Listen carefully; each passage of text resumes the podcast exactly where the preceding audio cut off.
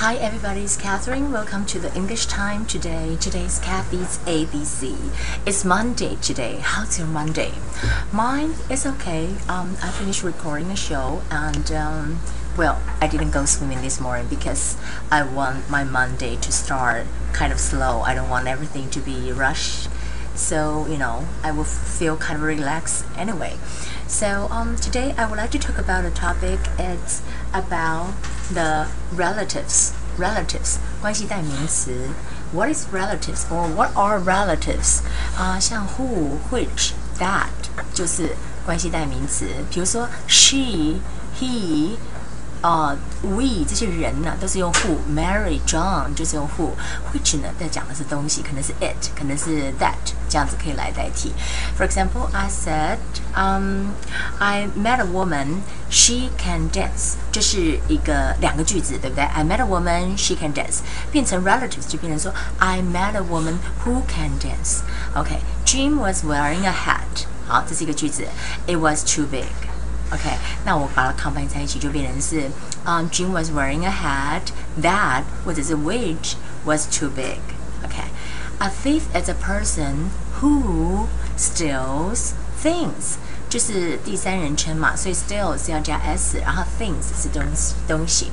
And for today's vocabularies, I would like to talk about something about uh, going to a doctor or medicine, or um, you get sick because you know um, the weather now is kind of hot, and some of my colleagues really, really, you know, get a fever because you know indoors, outdoors, the temperature really, really, really kind of differences is really big. So um, I want you guys to take care of yourself, not to get a cold or not to get a fever.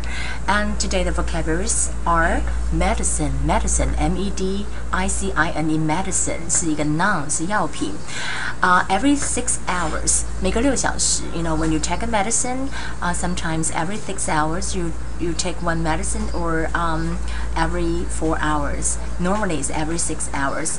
And doctor, doctor 是医生的意思。Doctor 医生 direction you have to follow doctor's directions. Directions 是用药指示或者是方向。在这里我们讲到是用药指示。Directions, D R E C T I O N S. And fever, fever 是一个 noun. Fever, F E V E E R. Fever 是一个发烧的名词。那 for example, I said I have a fever. 就我发烧了。I have a fever. Fever and cold is a little bit different because you know when you have a cold，你有感冒的时候，它可能是嗯一种流行性感冒，可能是 嗯。a kind of flu, but uh, when you have a fever, uh, fever 有时候不见得是感冒，可能是一些什么身体状况就会发烧哦。就发烧以后不见得会有上呼吸道的感染。So you know that, uh, when you have a cold，你就会有上呼吸道感染。那它的 sym symptom 是什么呢？就是说你会 have a runny nose, or you have a sore throat, or you cough. But sometimes when you have a fever, you don't feel well, but it's not a flu. It may be something else, a headache. Maybe 你不会咳嗽，不会流鼻涕，but you had a headache and you have a fever，就是呃发烧的这个意思。And now, who which uh relatives? Okay, it's a relatives 关系代名词。So I met a woman, she can dance.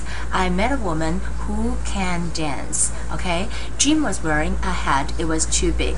Jim was wearing a hat that was too big or which was too big.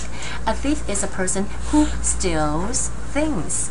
Okay, that would be the vocabularies and English time for today. I hope you guys have a wonderful Monday. You know, it's very important to um, have a happy start. Um, just like myself, I, you know, I'm not happy all the time not necessarily happy all the time, but I try to make myself feel happy because it's very important. Um, you have to pressure whatever you have, you know, as a person. Um, of course, you know, when your mood, you have up and downs, but try to cheer yourself up, okay? Okay, I'll see you again tomorrow. Bye.